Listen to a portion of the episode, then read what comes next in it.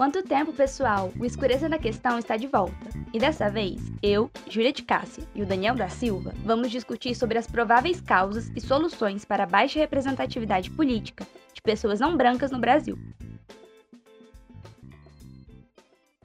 Para começar, é importante frisarmos que a transposição das instituições escravizadoras e de suas relações sociais para o pós-abolição tem consequências profundas na vida das pessoas negras e dos povos tradicionais, que foram inseridos numa sociedade que não estava e não está disposta a integrá-los.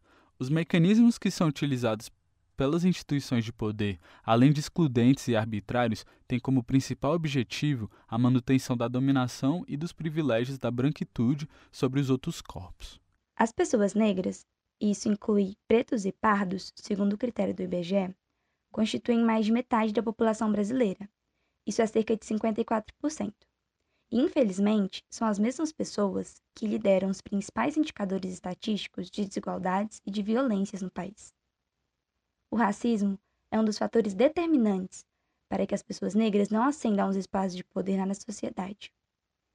E como consequência dessa exclusão, dentro desses espaços de decisão, somos impedidas do usufruto de oportunidades e de estratégias que proporcionem o nosso bem-estar.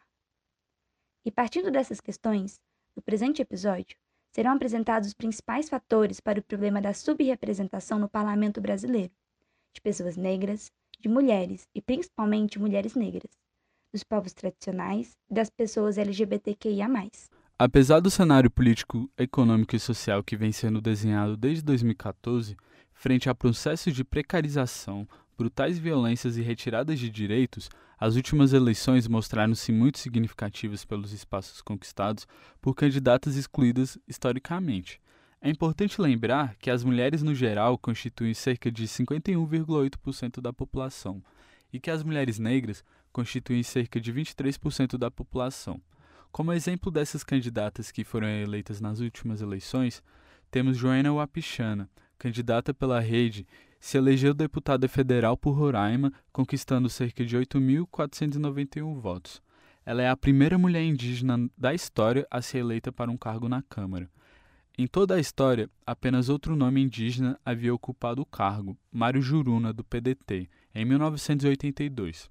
Juruna criou a Comissão Permanente do Índio no Congresso, que anos depois seria incorporada à recém-criada Comissão de Direitos Humanos e Minorias.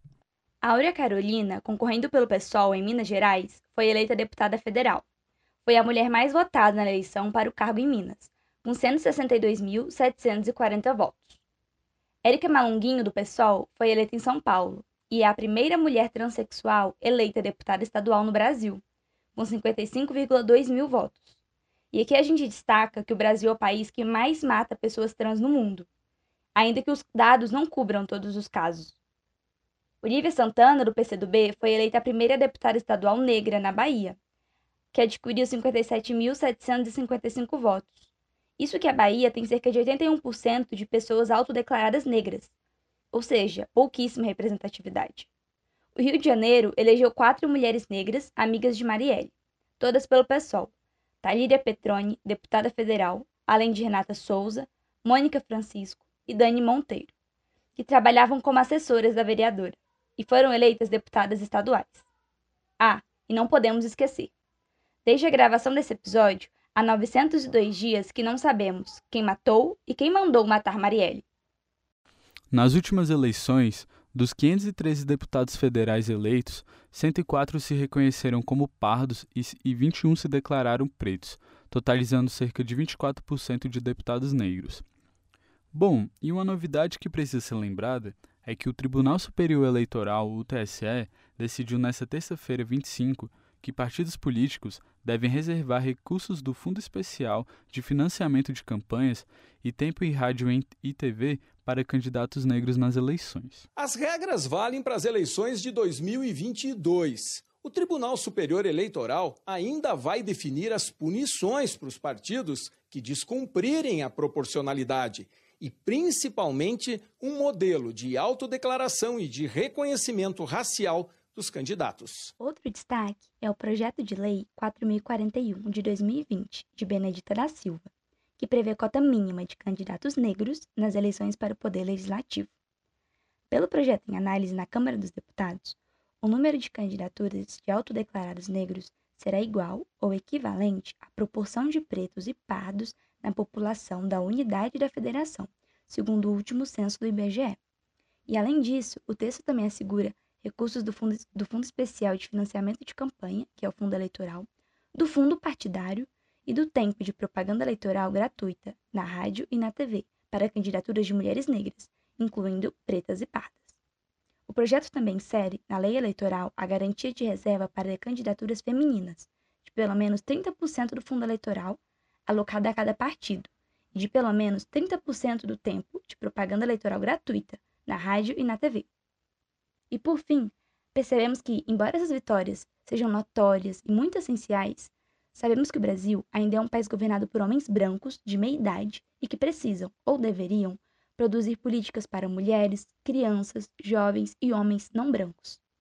Sendo assim, é válido questionar quais seriam os principais fatores para a subrepresentação de pessoas não brancas na política brasileira. Afinal, se almejamos compreender a questão e tentar resolvê-la, precisamos desvendar suas principais causas. Por isso, decidimos conversar com Luiz Augusto Campos, que é professor de Sociologia e Ciência Política do Instituto de Estudos Sociais e Políticos da Universidade do Estado do Rio de Janeiro, o IESP-UERJ, e coordenador do Grupo de Estudos Multidisciplinares de Ação Afirmativa, o GEMA, para nos ajudar a compreender melhor possíveis causas e soluções para a baixa presença de pretos e pardos nas arenas decisórias brasileiras.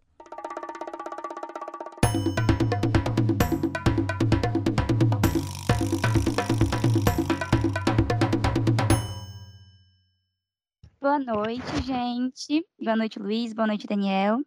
Muito obrigada pela disponibilidade. Luiz, é um prazer conversar aqui com você. Boa noite, Júlia. Boa noite, Luiz. É, a primeira pergunta é a seguinte: Como você identifica a subrepresentação de pessoas racializadas no Brasil?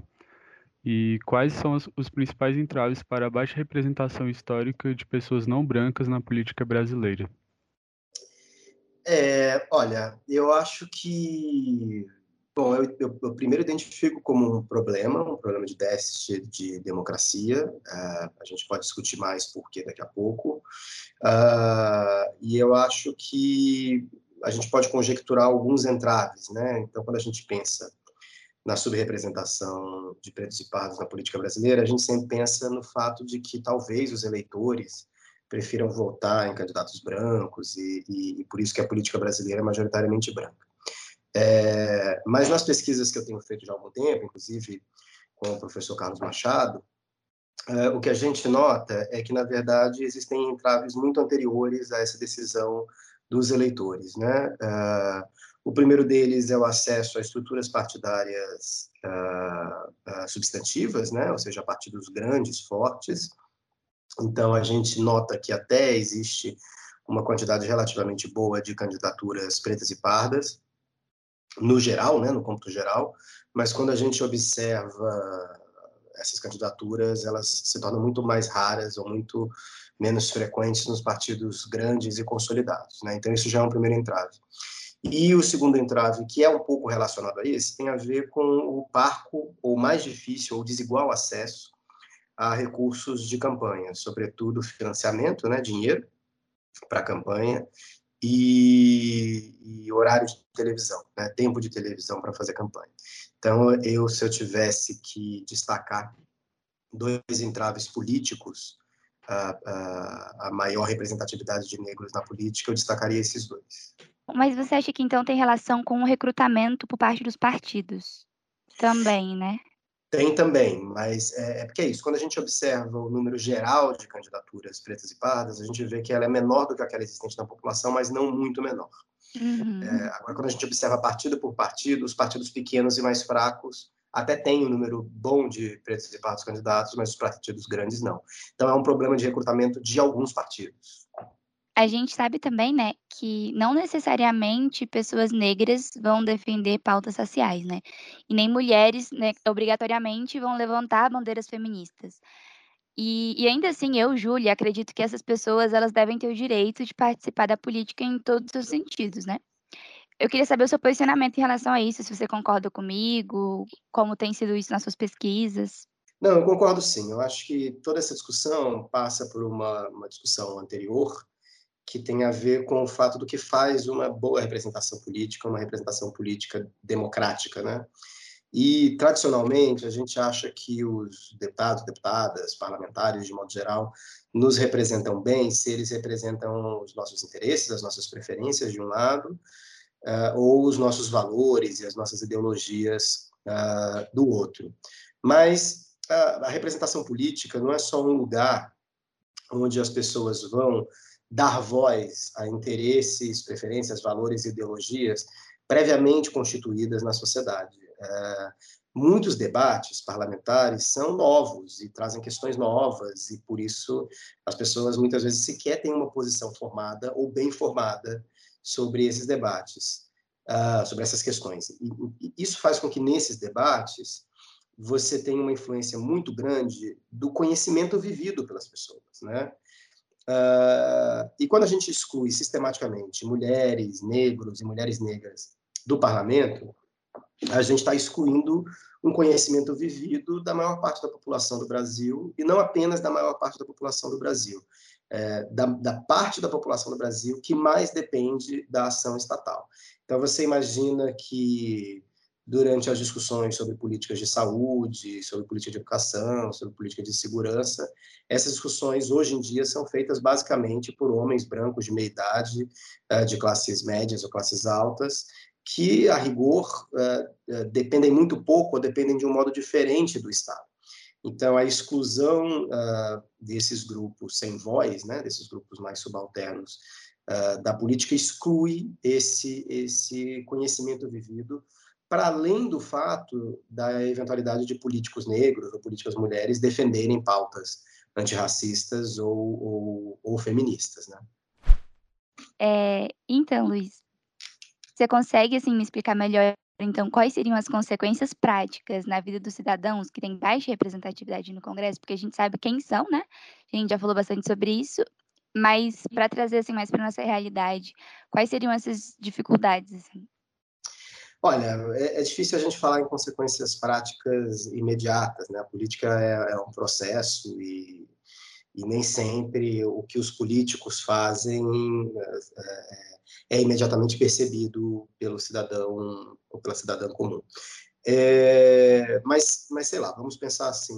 É, tem um exemplo que eu, que eu gosto de citar, que é o fato que durante muito tempo os debates sobre qualidades das calçadas no Brasil foram vistos como debates uh, totalmente secundários, né? Então uh, o Brasil até bem pouco tempo e na verdade na maioria dos, dos, das cidades e dos estados não tem regulamentação sobre o tipo de calçada que deve existir num determinado lugar. Sempre que esse tema era colocado em pauta, uh, os políticos tradicionais achavam que isso era um tema, era uma perfumaria, um tema secundário, diante de questões muito mais urgentes uh, existentes para a política. Mas se a gente pensar, por exemplo, na população idosa ou nas pessoas com deficiência motora, uh, a qualidade da calçada é um critério básico, infraestrutural da sua do exercício da cidadania.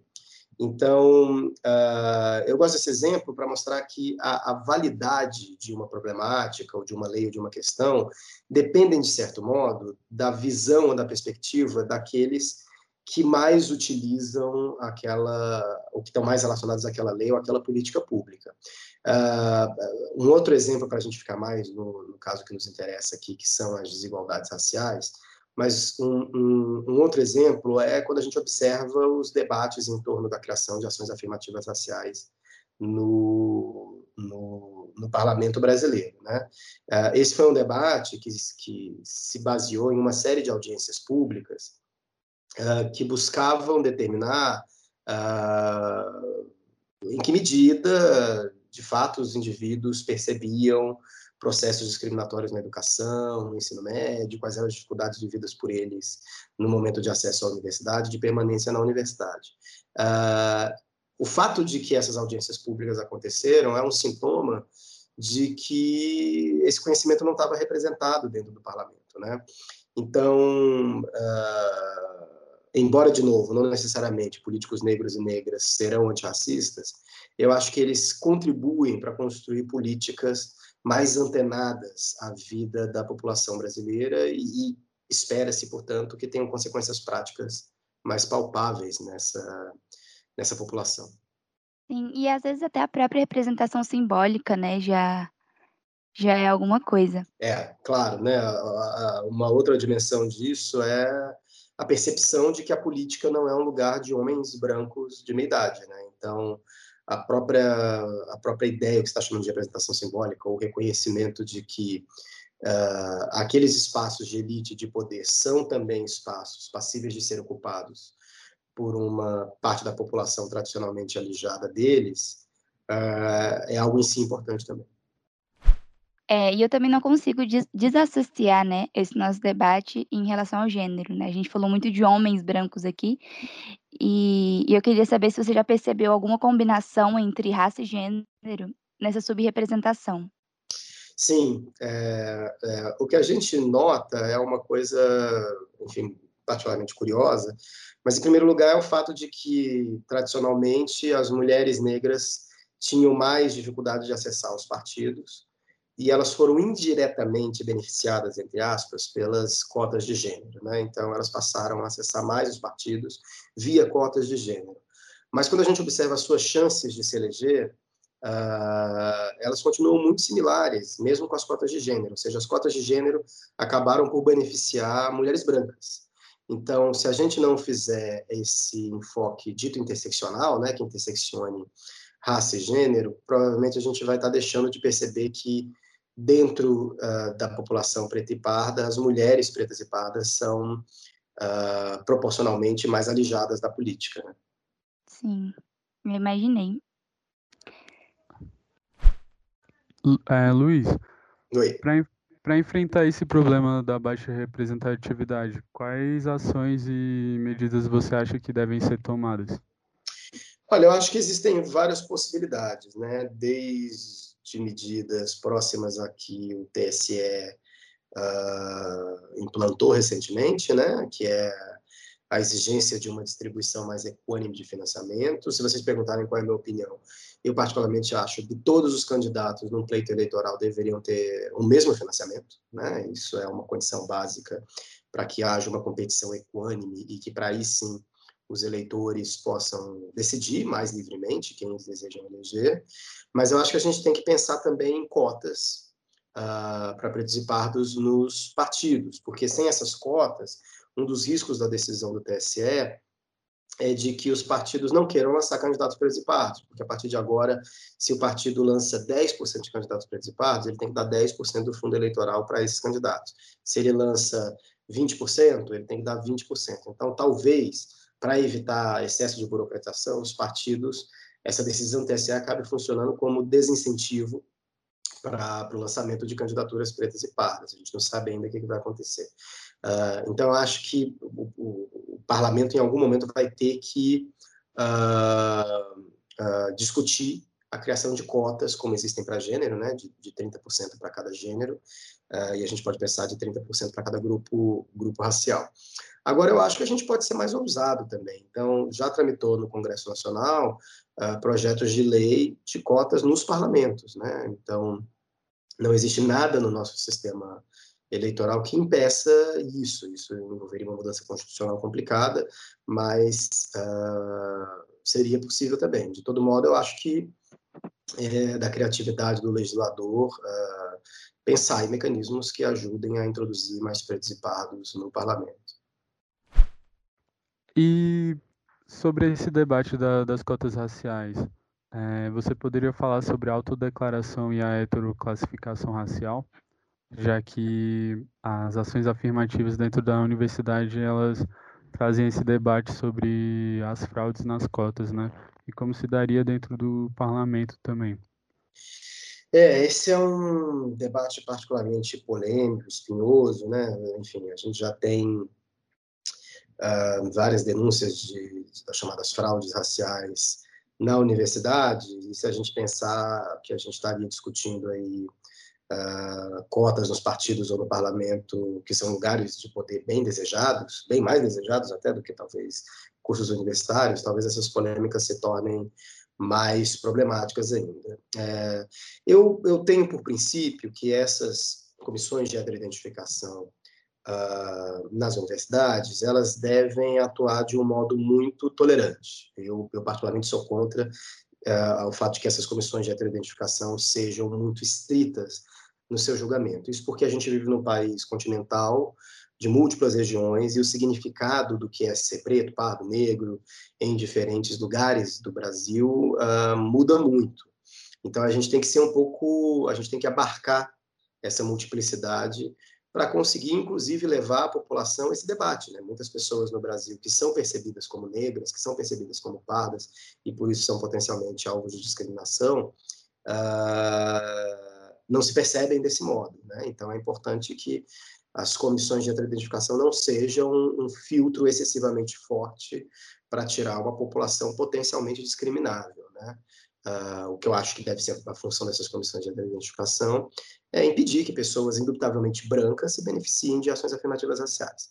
Quando a gente vai uh, para a política, eu acho que isso fica muito mais complicado, mesmo porque se a gente pensar em eleições municipais, por exemplo, uh, as próximas eleições municipais, provavelmente nós teremos aí uma população de candidatos de mais ou menos 400, 500 mil pessoas. Uh, como é que você vai botar todas essas pessoas para passar por comissões de identificação ah, como essas comissões de heteroidentificação serão formadas, ah, quem as comporá, eu acho que isso é bastante complicado. Acho que uma forma da gente da gente contornar isso é talvez uma exigência de que o material de campanha ou mesmo o horário eleitoral gratuito desses candidatos beneficiados eventualmente por essas cotas e por esse financiamento mais equânime tenha um, um, selo, uma espécie de indicação de que aquele candidato e aquela candidata estão ali beneficiados pela, pela, pela por essa política de diversidade uh, racial, né? Uh, eu acho que isso permite ou permitiria aos eleitores uh, saber, primeiro, que aquele candidato no qual eles estão votando se beneficiou dessas medidas e decidir se ele é se essa autodeclaração é legítima ou não, e se esse candidato ou candidata é votável ou não. Agora, é, isso não está ainda colocado no horizonte do debate, né, mesmo porque a decisão do TSE ficou para a eleição de 2022. Então, como isso será feito, eu acho que é uma questão que ainda vai suscitar muita polêmica. Nossa, muita polêmica, né? Mas isso que você falou seria até bom para que os próprios candidatos não tentem burlar, né? Porque assim vai ficar exposto isso, né, para a população. Então, tentar burlar, fraudar, pode ser muito, muito negativo para a imagem. Isso, isso. Eu acho que sim.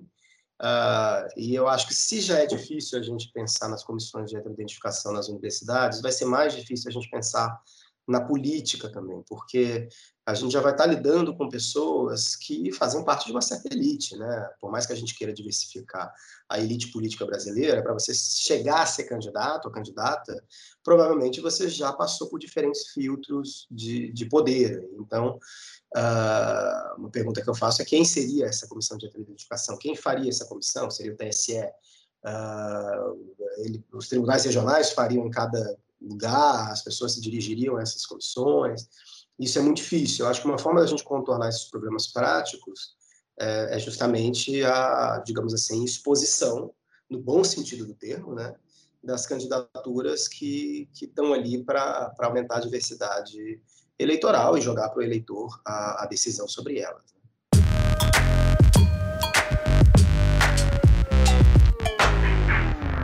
É, então, já estamos encaminhando para o fim, Luiz. Muito, muito obrigada pela sua presença. É, foi muito bom. A gente espera que você tenha, tenha gostado, né? E que você possa participar mais vezes, porque a sua contribuição é sempre muito válida e muito rica. Uhum. Obrigado, Luiz. Obrigado, Ju. Obrigado, Daniel. Adorei participar e toda vez que vocês me convidarem, eu estou aqui. E é isso, pessoal. Continuem atentas e atentos às nossas redes sociais, arroba UbuntuNB no Instagram, no Twitter e também no Facebook, para saber quando sairá o nosso próximo episódio. Com roteiro e apresentação de Júlia de Cássia e Daniel da Silva. Produção e edição de som de Washington Henrique.